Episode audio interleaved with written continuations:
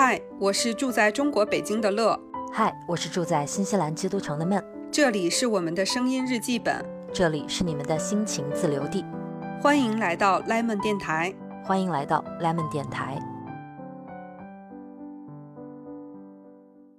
Hello，大家好，我们又回来啦！我是现在就是窗外又雾霾又下雨，就是风雪交加的，在北京的乐乐。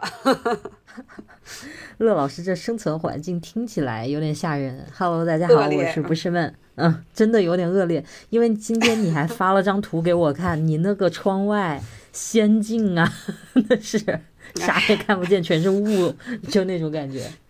对，然后生活在阳光灿烂、蓝天白云下，正在过着夏天的孟老师就给我发了他的照片，然后非常的嫉妒。随手拍而已啊，就是那个蓝天绿树呢，真的是。差距啊，差距！同一个地球怎么这么大的差距？你要想想你，你可以最近双十一猛买猛爽，对吧？买了马上就能到货，差距啊！我呢啊，我天天盼快递，我容易吗？我这两天真的是就是每天都在拆快递的过程当中。我听到人家拆快递我都高兴，你说我多惨？对，对，而且我今天收到了那个不是孟老师的炮手账，特别开心。收到了，太好了。对，我收到了，嗯，这个等我回头这个抽出时间来，认真的跟大家讲一讲我的感受。嗯，好好分享啊。好的，好的，行。哎，最近这个除了这个工作啊、除了这个上期我们说到的孟老师沉迷这个看宝石类的这个直播之外。啊、在 此之外的闲暇时光是吗？对娱乐活动，有，我跟你说，我真的很想跟你聊这个事情。就是我最近追了一部综艺，那个我开嗯始看的时候，它其实已经播了一大半了，所以我特别爽，就可以一直连着看。是湖就是南，就养肥的感觉。养肥了，超级肥，是芒果拍的那个《再见爱人》的一个综艺节目。啊我虽然没有看，但是我在小红书看到了很多的那个推送，在讲这个节目。因为我看到它里面一对那个嘉宾，有一个人是那个我之前小时候看过他电影，觉得他很有个性的那个女演员郭柯宇，所以当时嗯我在小红书。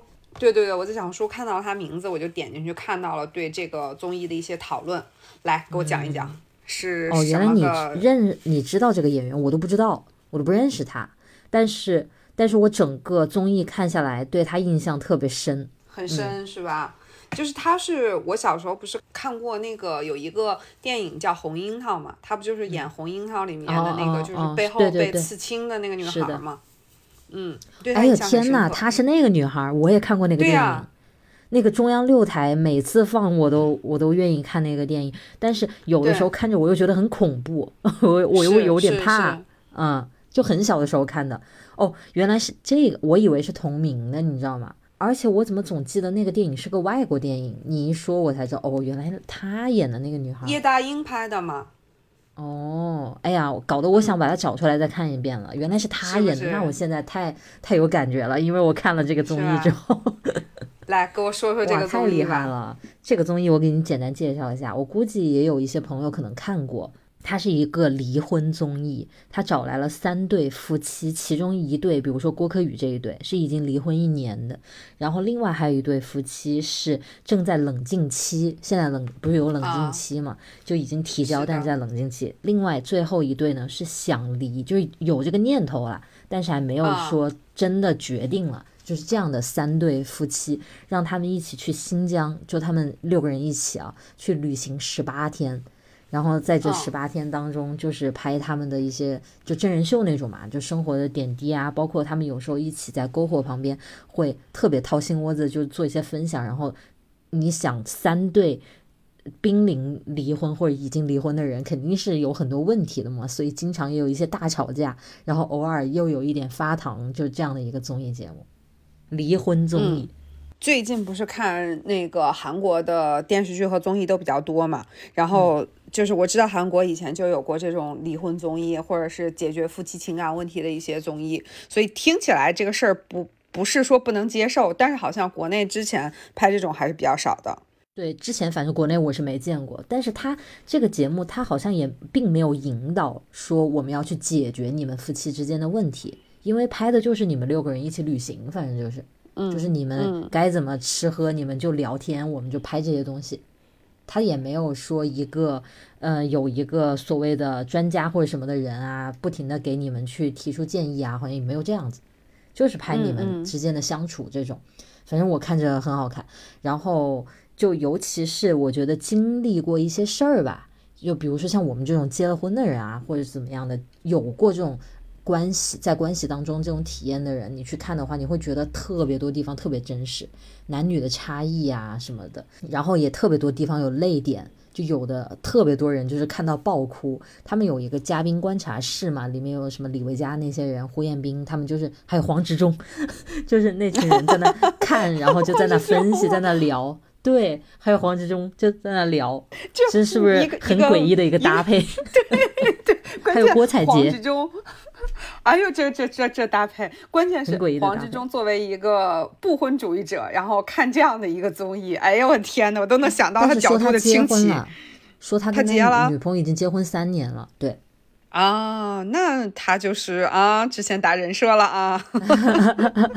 黄志忠就属于在里面，就是像那种。比较懂心理的专家发言的那种角色，然后像胡彦斌他们就是那种特别带入普通观众的那种，对，就是该哭哭该笑笑的那一种。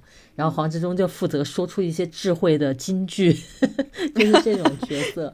他们这三对真的就是真的每个人都各有各的性格，就是很不同，然后个性比较鲜明，然后有你真的。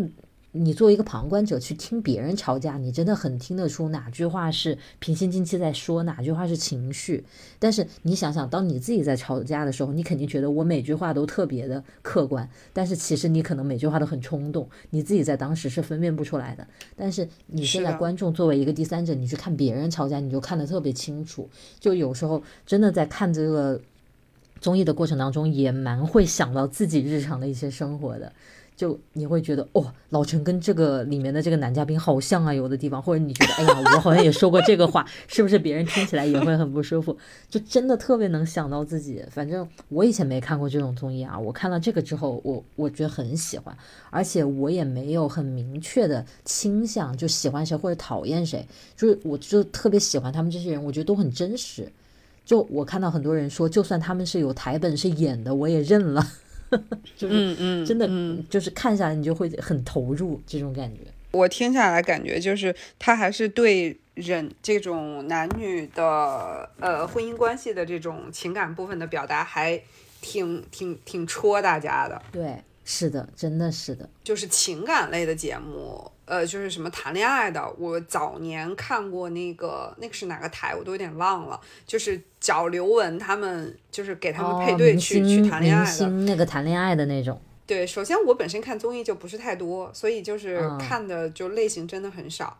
反正我我最近就是看了这个，我我就是你正好问到，我就想说一定要推荐给你。它已经结尾了吗？这一季？它已经结束了。对，就剧透一下，就是那到底他们都。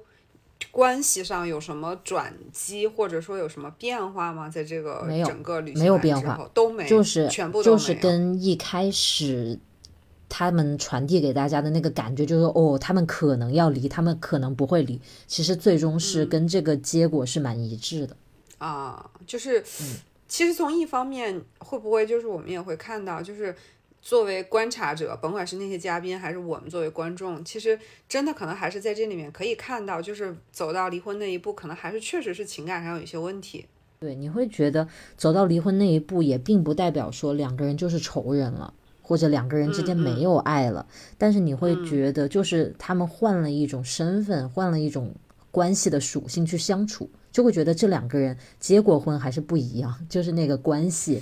两个人之间互相的了解程度已经摆在那了，毕竟共同生活了几年，就尤其是有的，你像他们之间有一对是有孩子，然后他们准备离婚，但孩子还很小，怎么怎么样的，就你明显看得出来，就是这两个人以后不会以夫妻的身份去相处，但是他们又因为有共同的这个孩子的这个纽带，就两个人还是会非常非常的重视对方嘛，就一旦对方有什么需要，还是会。就像好像有点超越朋友，但是又不再是恋人的那种关系。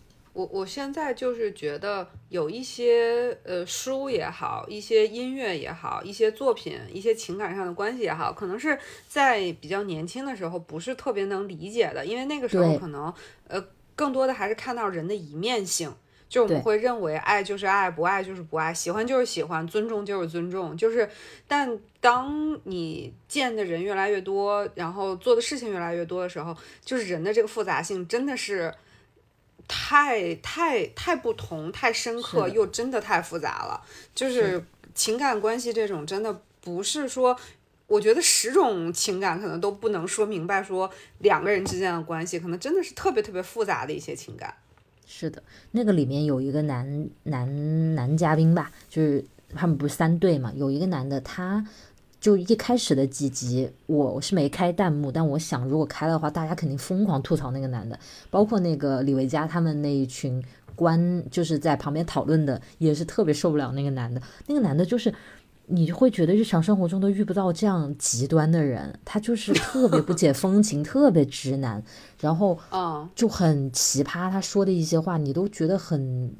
莫名其妙，就他为什么还要这样去讲话呢？就怎么怎么样，他好像完全 get 不到别人的情绪一样，你会有这样的感觉。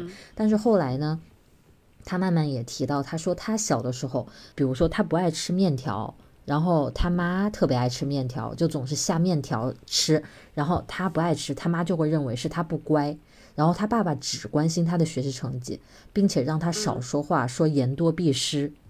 然后他从小没有任何朋友，他就是学习，他成绩特别好，但是他就会被同学排挤。他如果被同学排挤，他的父母不是去疏导他的这个情绪，而是去给他转学，所以他转过无数的学。然后，所以他是这样一个童年。当问到他，如果你的人生要做一次修改，他说我要修改我的童年，因为童年特别悲惨。你就突然会很释怀、很理解，说为什么他现在是这样的一个跟人相处的模式。包括里面他们提到说，一个人去爱人的方式，就是他曾经被爱的方式，那你就知道了哦，他他的他的家庭吧是怎么去给他爱的？有的家庭给爱的方式就是去打压你、批评你，他表达的反而是爱和关心。所以这个人长大了之后，可能他对他的伴侣也是这样去表达爱。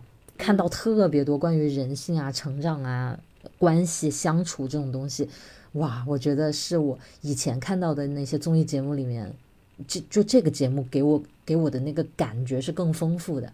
以前比如说看一些综艺，你就是觉得好笑或者娱乐到了有意思了，或者有冲突。比如说我看《披荆斩棘哥哥》什么《乘风破浪姐姐》，我就会觉得他有点养成，有点这样那样。但是《再见爱人》，我觉得给到我的那个情绪感觉要丰富特别多。他就像你讲的，他展示的就是人的复杂性，没别的，就是复杂性。嗯，到现在我们再去看综艺的时候，好像就是选择这个，就是每个节目我们选择的点好像就都挺不一样的。对，就是不再是只会一一类，或者说确确实现在综艺也很难做嘛。就是你看这个各个平台，然后各种类型，真的是什么样的都有。可能这个就确实是大家也会再去选很多的类型去看，也就没有以前那么单一。早几年还会觉得，比如说日韩啊什么的，他们或者说台湾的综艺啊什么的做的要比内地强。现在这两年明显发觉内地的那个综艺节目就是特别猛，又不差钱，然后请到的卡司又猛，就是你会觉得这个人都来参加真人秀了，就那种感觉是吧？现在就是各种全都是综艺节目。不过我最近因为有看一个就特别喜欢的综艺嘛，然后。是一个韩国综艺，但是我还是从这里面看到，就是感觉确实内地的一些综艺吧，真的还是有挺多可以。就我最近在看那个《机智医生生活》的那个团综，就是他们的售后综艺，它是那个售后综艺，这个说法很妙。就是这个剧的售后综艺嘛，就是他们不是那个《机智医生生活》是五个人是呃医学院的同期嘛，就是五个人是同学，然后他们在里面一起组乐队，在同一个医院工作，然后他这个综艺仍然是以他们五个人去。到一个韩国的山村叫金善这么一个地方，然后去这边去就是在山村里面劳动，然后做饭。它叫三十三餐，它是三十三餐的一个特别版，叫《机智的山村生活》，原版叫《三十三餐》。然后导演就是大名鼎鼎的罗 PD，《新西游记》的那个导演，就是他超级厉害的。然后是也是这个韩国综艺的鼻祖性人物吧，算是也是特别厉害的。然后他这个节目其实我估计啊，看过的很多人都知道，其实《向往的生活》就是在学他。就是我我说不好是不是抄袭，但是明显看出来是学他。然然后因为我也没有看过《三十三餐》的其他，我只看过这个《机智的山村生活》，就是第一的这个售后，就是我起码在这个综艺里面就看到特别真的是特别好的那种。乡村生活里面那种人与人之间的那个，他们之间那种很自然的关系表达，嗯，有的时候我看那个，我为什么不喜欢看《向往生活》？我就觉得里面的人，就有的时候是一些大家没什么关系的人，也都不太熟的人，然后可能甚至关系还不那么好的人，对，硬拉在一起去在那儿，对吧？看咱们的那个《向往生活》，都是那个黄磊老师在做。一些他很拿手的菜，他只他只干做做饭这一个事儿。嗯，但其实说，比如说我看这个呃鸡村儿，他不是，就他们可能每个人都不是说一定特别会做饭，那就是每个人能干点什么就干点什么，然后做的都是特别特别家常的那种东西，你就会觉得就是他们之间的关系的这种相处，然后人和人之间的这种表达，都是一种。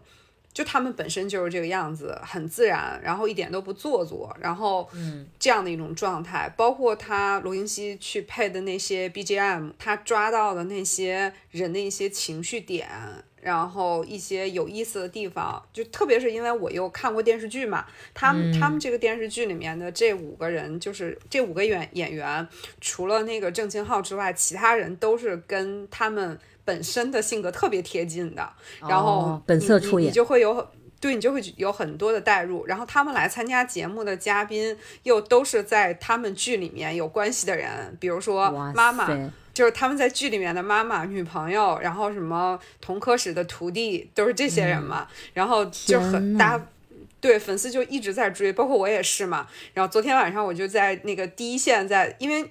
晚上他的同步韩国直播的时间是咱们这边的晚上嘛，然后大家就只能看生肉，就会有人那个截一小段一小段出来，但都是没有中文字幕的，然后大家都看得津津有味。那肯定啊，因为他对，因为他跟那个电视剧的那个密合程度非常高。然后昨天我就还在冲在第一线的这个课堂吃瓜前线，然后就就。对对对，就是就是这样的一个一个综艺，而且我特别特别喜欢他这个综艺里面去配的那些 BGM。然后我我是周六的白天会看，或者或者周六晚上会看中文字幕的。然后我就会等到尽量晚一点的时间，比如说周六的下午或者晚上，因为这个时候就有很多弹幕了，然后我就可以在弹幕里找到每一首 BGM 是什么。然后我就可以在我自己的歌单里面把这个 BGM 加进加进来，然后他配的音乐真的都特别特别好，有好多都是那个就是以前的一些欧美老歌，然后都很好听。哎呀，我以前看韩剧的时候就特别喜欢去找它里面的某一个插曲啊什么的，就真的会觉得好妙，很喜欢这种制作的很有细节、很有质感的那种节目，对吧？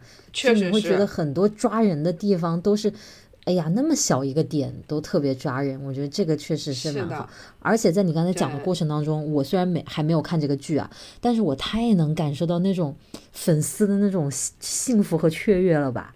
就我看一个剧看完了，我还久久回就回味其中，然后你直接给我再来一个综艺，我也太嗨了吧！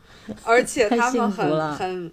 这个，因为申元浩就是那个《机智医生》的导演是申元浩，就是一九八八的导演嘛，他本身跟罗英熙两个人关系很好。嗯，之前我听那个东亚观察局有说过嘛，其实是罗英熙带着申元浩一起从韩国就是很大的那个电视台出走来的 TVN，嗯，就他们关系很好，就是罗英熙对这个剧也很了解，对这些演员也很了解。罗英熙不是在那个油管上有自己的频道嘛？他们这个五个演员不是在那个电视剧里面一起组乐队嘛？当时还在他们五个人还在罗英熙的 YouTube 上面做了乐队的直播，就是去去唱歌去演奏。就是他们这个电视以他们电视剧里面他们这个乐队的名义，所以他们关系很好。然后罗英熙对这个电视，对，特别会，就他对这个角色之间的关系也也很清楚，所以他每给一个镜头，就比如说这个剧里面的这个人的 CP 作为嘉宾来了这个节目的时候，他就会给到的那些视角和那 些点就会很抓观众，而且他很坏，他安排了这些演员大家一起。就他那个这个电视剧在韩国都是每周播一集嘛，他会安排大家在这个综艺里一起去看那个电视剧。哦，就是 哇塞，他们对他们拍的时候是电视剧正播的时候，然后大家就会一起去看那个他们拍过电视剧，因为拍电视剧大家都是分开拍嘛，就是很多段落互相都没有看过。然后他们一群人本身因为这个电视剧拍了三年的时间，互相之间关系也很好，就已经成了跟电视剧里面那个角色一样的关系。然后他们就互相调侃，比如说看到某个人的吻戏的时候就疯狂起哄一类的，然后作为粉丝就会觉得很有共鸣。他就是这样这样一个综艺，对。你说你说了这个综艺之后，我更想看这个剧了，因为这整个是一整套 package，就我看了剧，我还可以看综艺。我我就要给你推荐嘛，就首先先看《机智的医生生活一》，看完之后呢，就后面它会有呃《机智的露营生活》是第一季的综艺，然后呢，看完这个综艺之后会有《机智医生生活一》的花絮。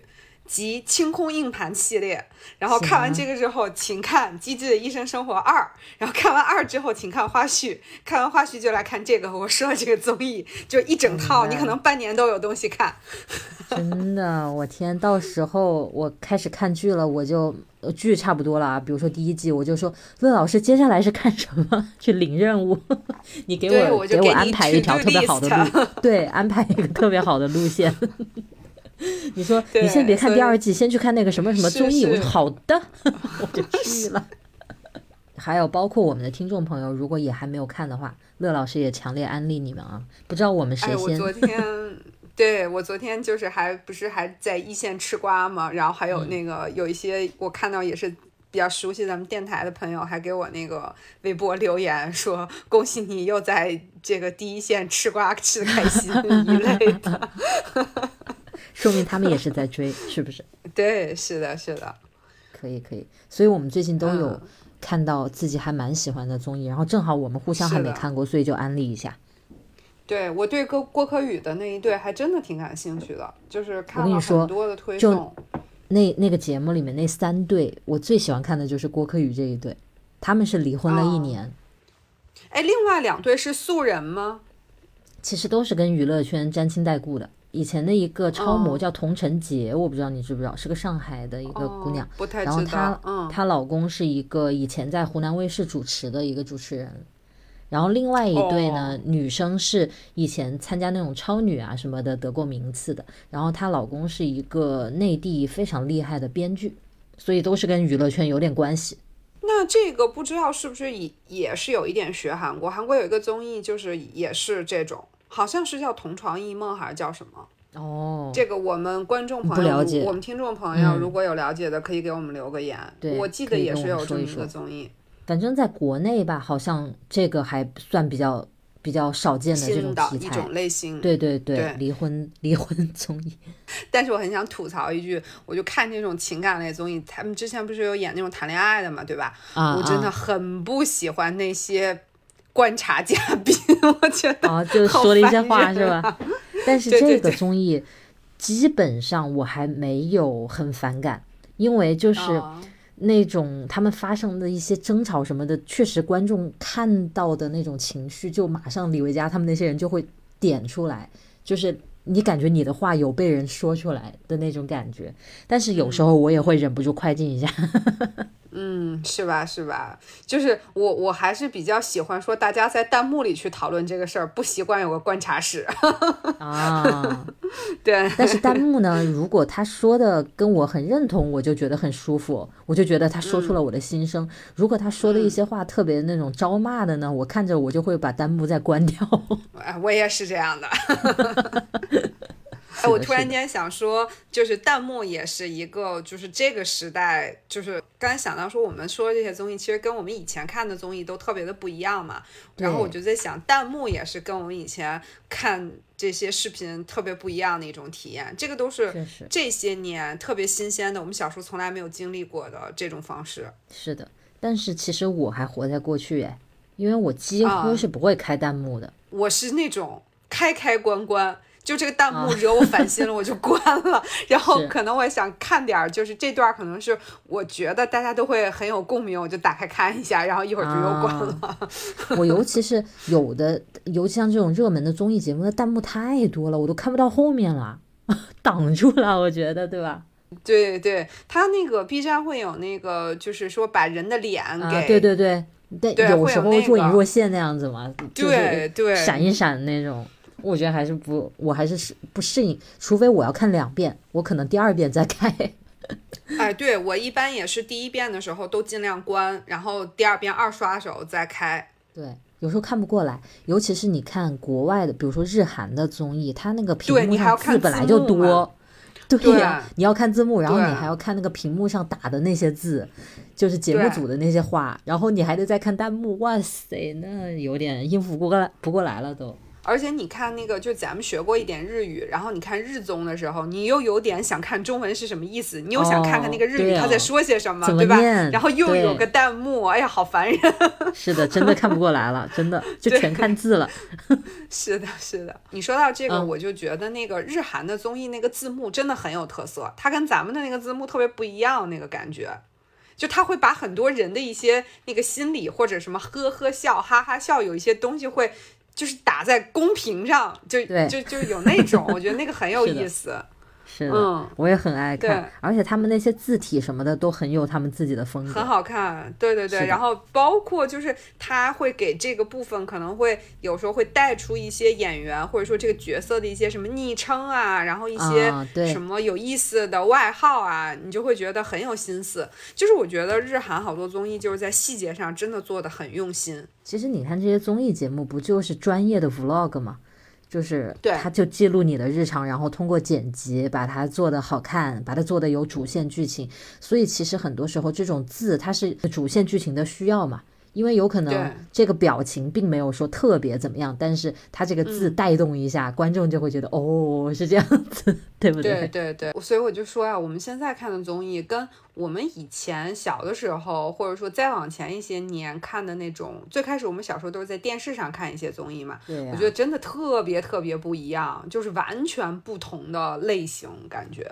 那你不能拿现在的综艺跟那个正大综艺比啊，是不是？那太多年了。哎呀，正大综艺，我天哪，这是我记忆中的这个周末，哎呀，最有意思的节目之一啊！是不是？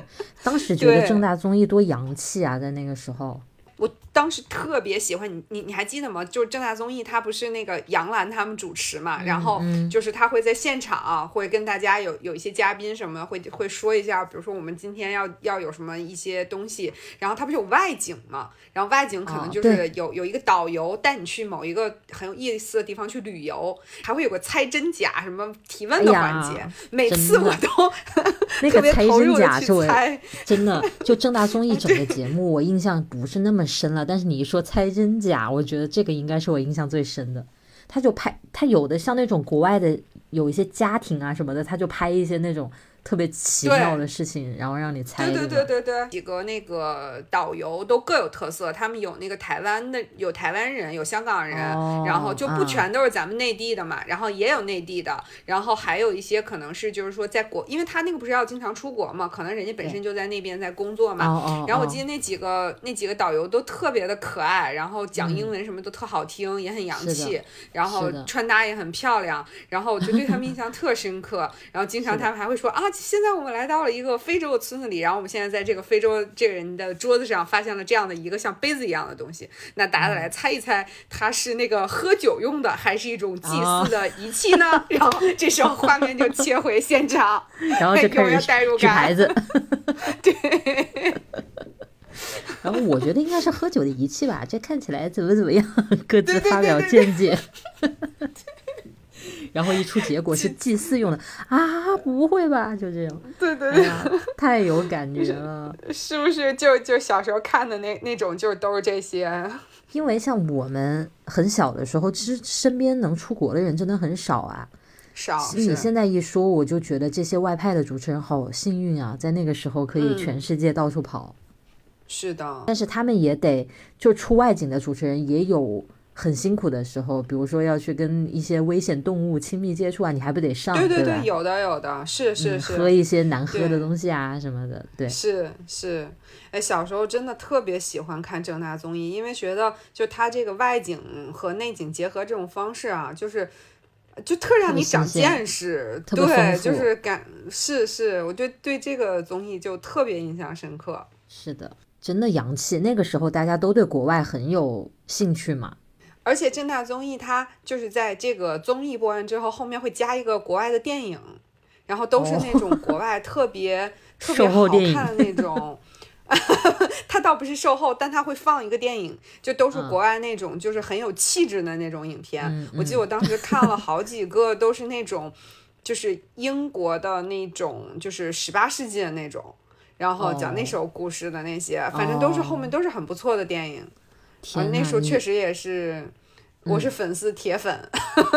真的，你说这一段的时候，你知道我回忆起一段什么时光啊？就是回家之后，当时都订报纸。报纸上有电视台的节目表，然后就去看星期六的几点看中央六台的啊，呃，到底星期六要播哪些电影？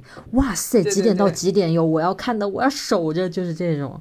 天呐，这小时候是过这样的生活，你现在哪敢想啊？现在什么我去等着他呀，都是想点播就点播的，对吧？根本没有说让观众等着这回事。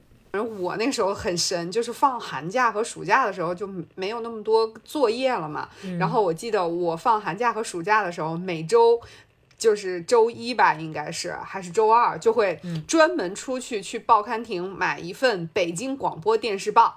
就是我还不是买中国电视报，对，我要买北京广播电视报，因为它会讲北京这边能播的节目嘛，所有的台。如果要买中国的，它可能有就是只有那个没有地方那个。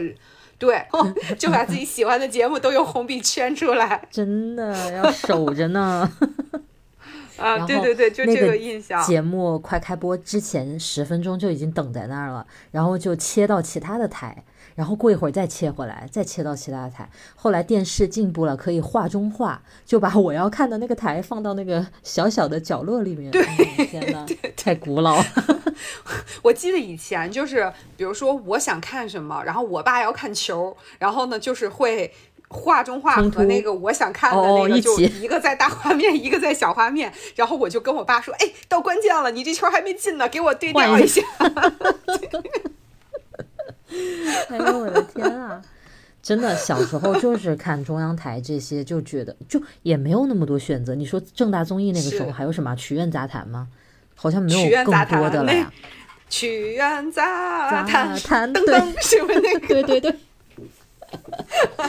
那个上面就是更多一些什么相声那些东西，我记得。然后正大综艺就是走洋气范儿的。你说到曲苑杂谈，我突然间想到了一个我最近看过一些片段的综艺，想跟你分享一下，有可能你也会想看。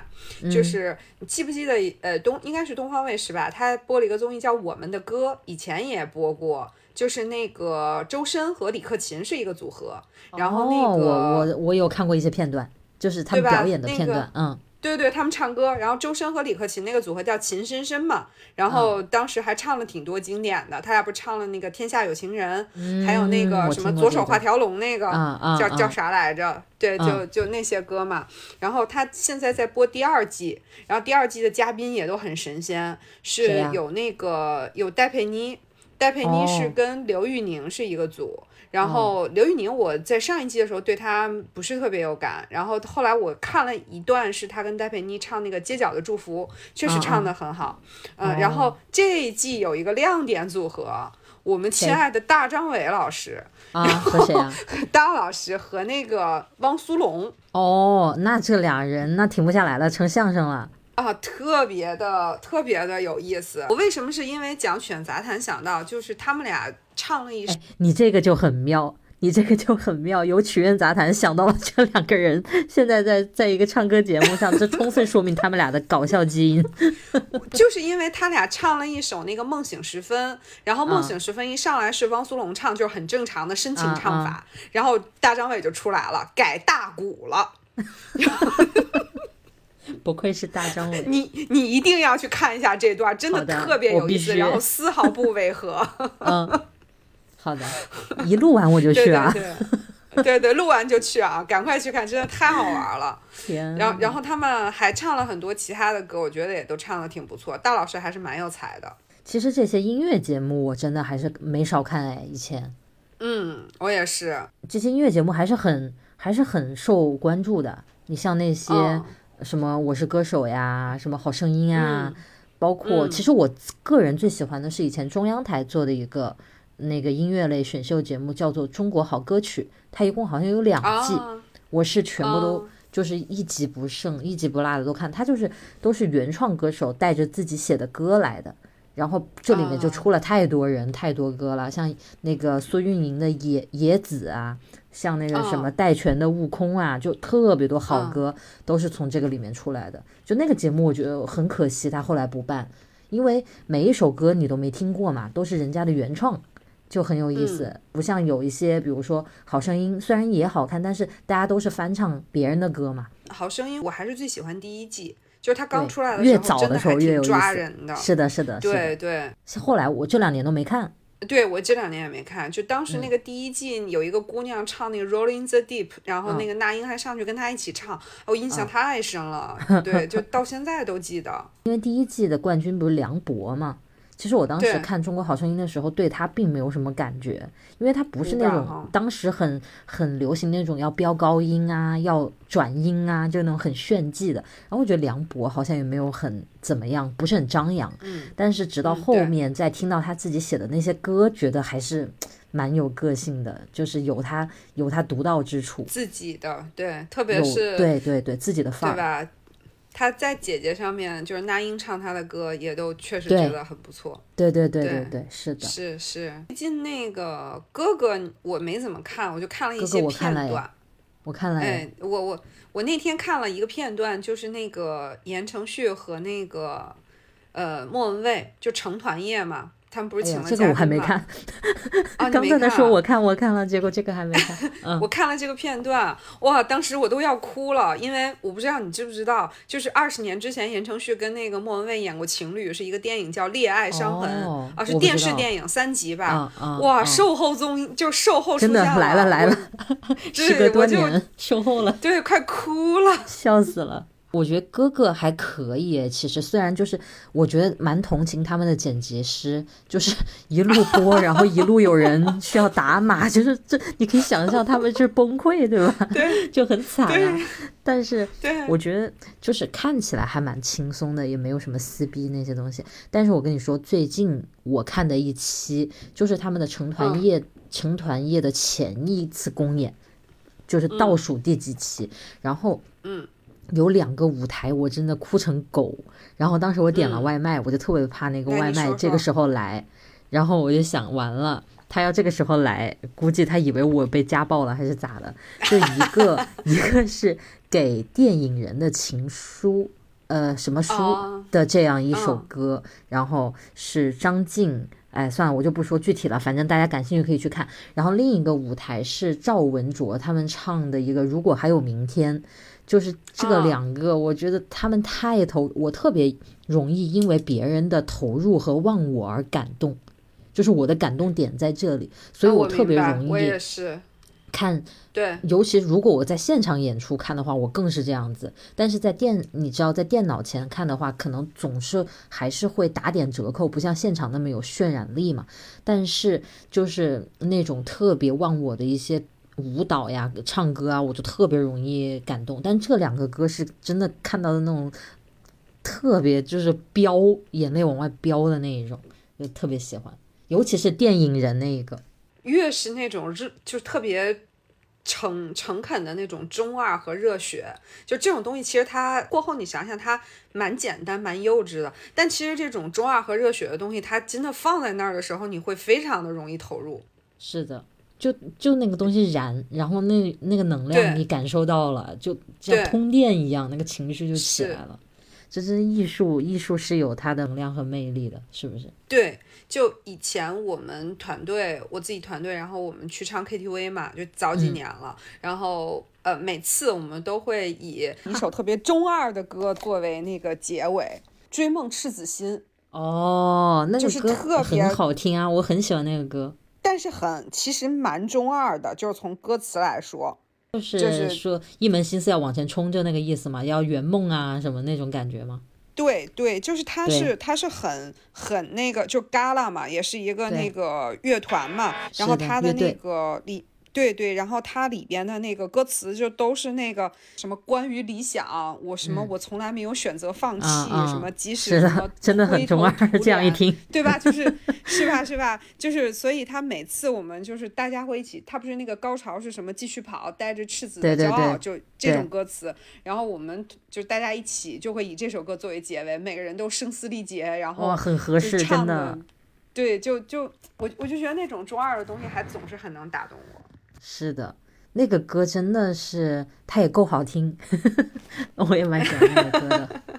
真的，哎你说如果一个歌满足满足它其他的各个条件，然后不够好听，那也不行啊，唱不起来。嗯，是的，是的，是的。你说哥哥我，我真是没怎么太看，反正我就是看了很多，因为我看他好像成团的人非常多吧，他好像不嗯，是说他就他都不追求成团这个说法，嗯哦哦，是这样他，就是竞争感很弱化，不像姐姐当时那样子，就是要成团、哦要挤名额、要刷掉那么多人。哥哥就没有，完全没有，就是特别照顾男男性艺人，真的。哦。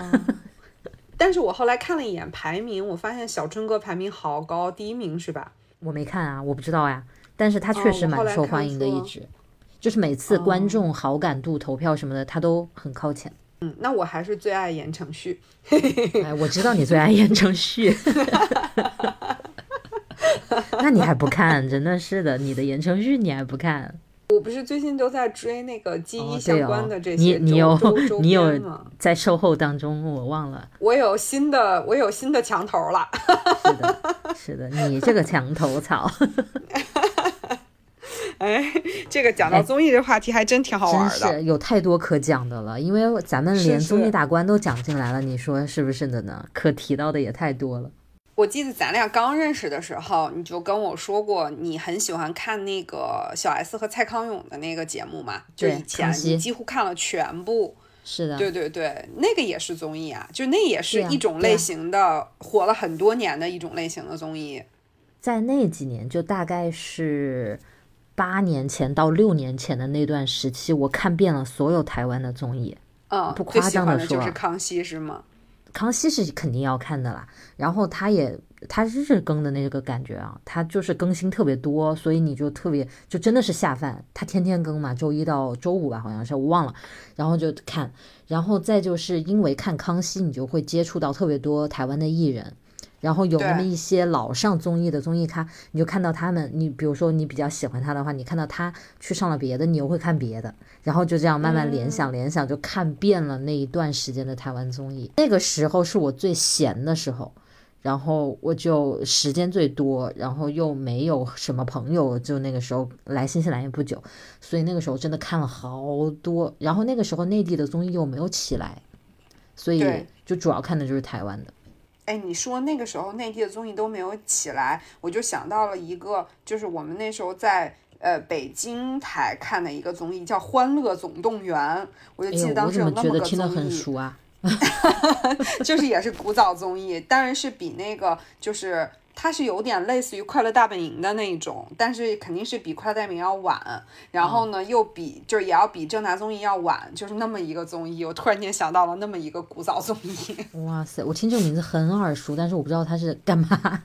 其实它也是就是在嗯现场的、现场的那种。哦，请一些人来，然后搞一些对小游戏、戏小啊演出，啊、对对对，嗯，现场有一些什么访谈呀、大一些小节目一类的。晚会式的。对，我记得小时候，当时在就是渐渐的港台的一些东西开始进到电视上面来的时候，有一、嗯有一些那个港台的综艺还是特别耳目一新的，在那个时候，你会觉得他们的主嗯持人讲话好自然哦。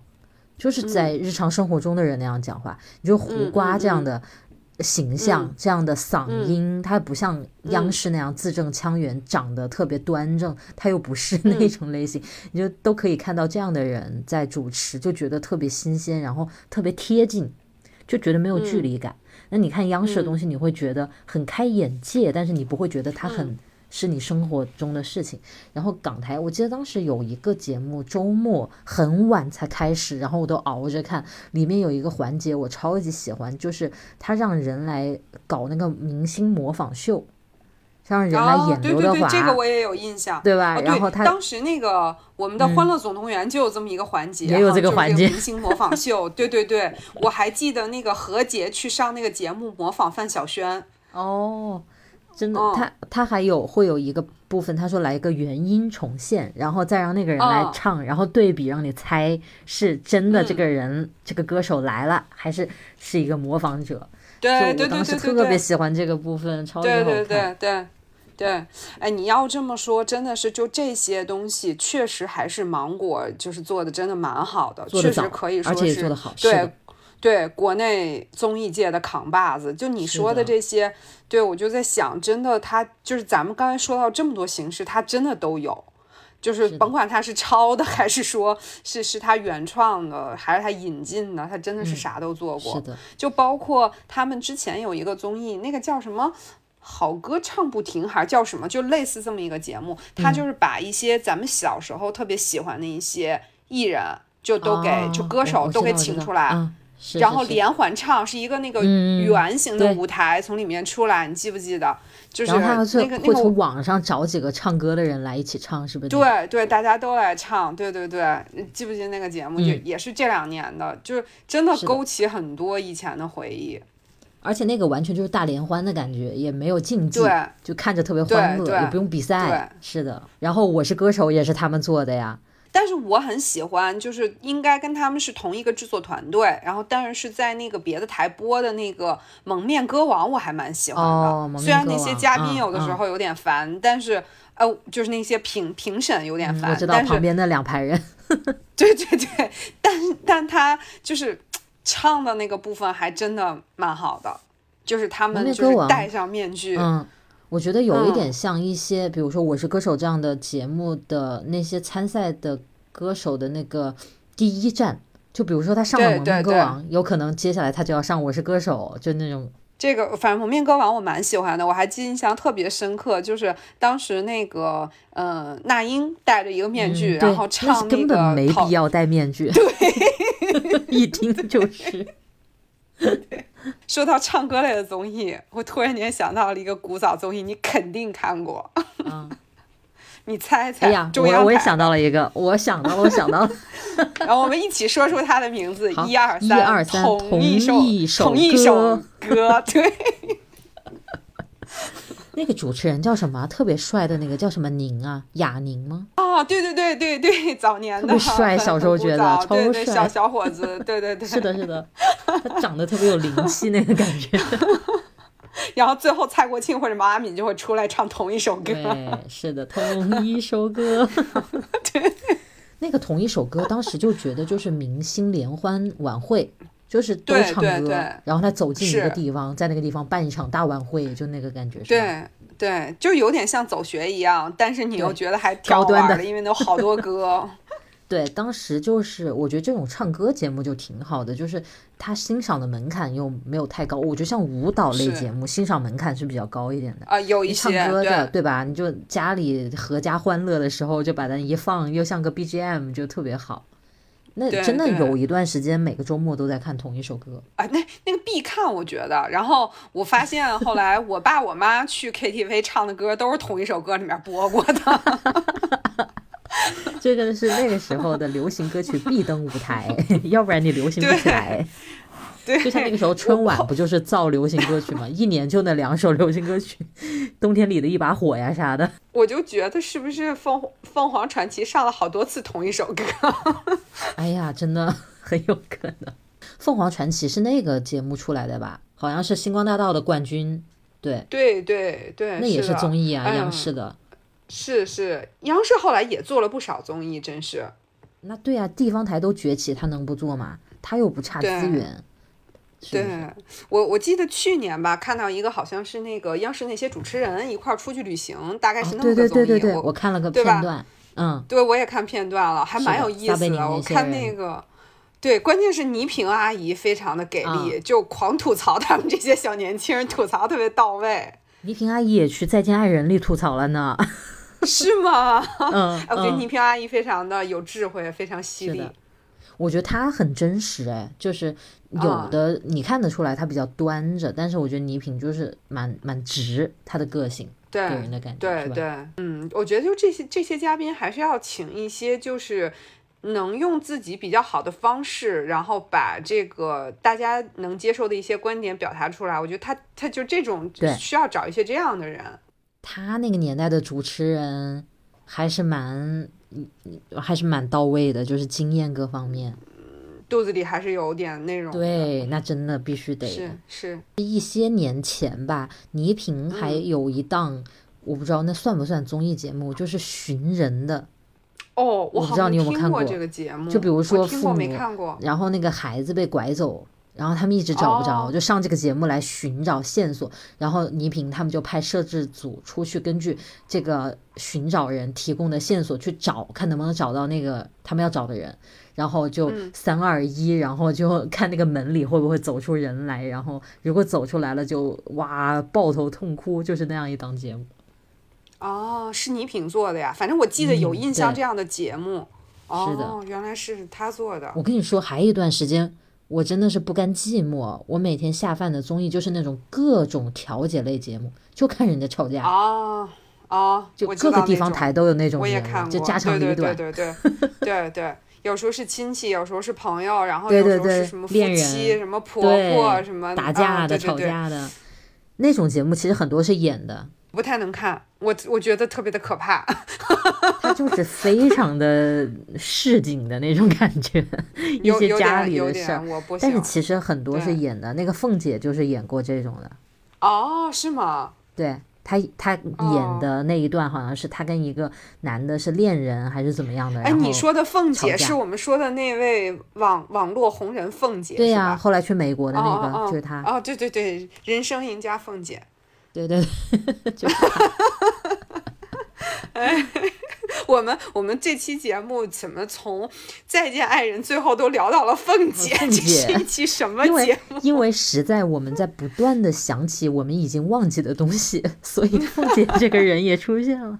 我记得以前还有一类节目，我还挺喜欢看的，但我不确定它是不是综艺。就是嗯以前他在那个我们北京那时候，我小的时候有一个台叫北京有线二台，然后哦他在晚上很晚的时间，大概是十点十一点吧，周五的时候会来播一段那个 MTV 频道的一个音乐节目。然后会讲一些就是呃内地港台，然后欧美一些流行歌曲，然后就会嗯放那个 MV，、然后嗯我那个时候每个星期五晚上都要熬夜去看那个，看。然后不那我就不知道那个算不算综艺。那时候如果电视上放 MTV 台的东西，多洋气呀、对吧？啊对啊看不懂也要硬看的，就觉得哇，太牛了，太厉害，太先锋了那种感觉。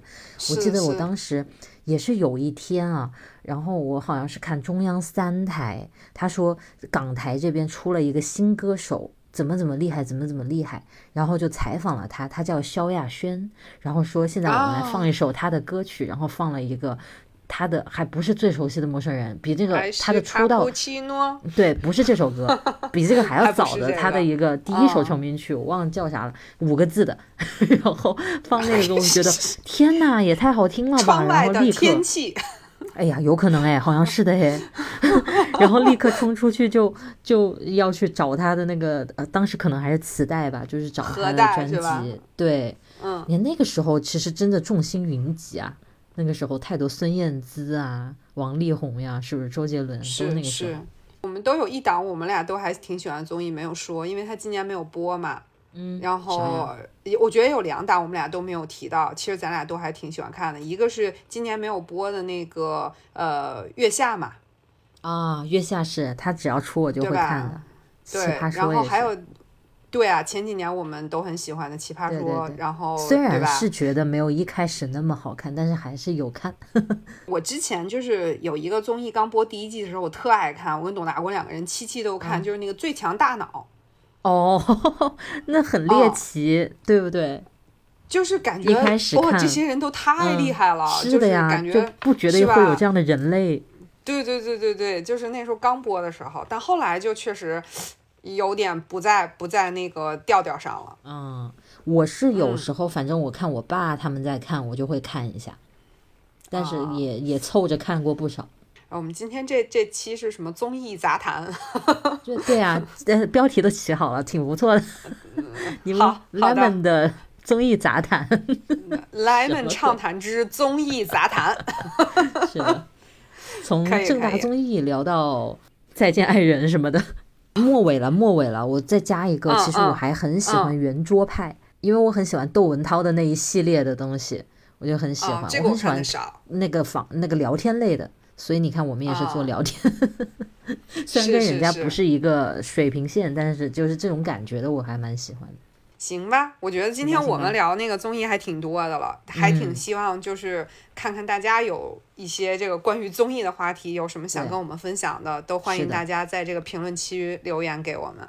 以后有钱了，打造一个文具综艺啊，好好好啊期，就是那个对放几段小视频，然后说，请问以上哪一段是真的，哪一段是假的呢？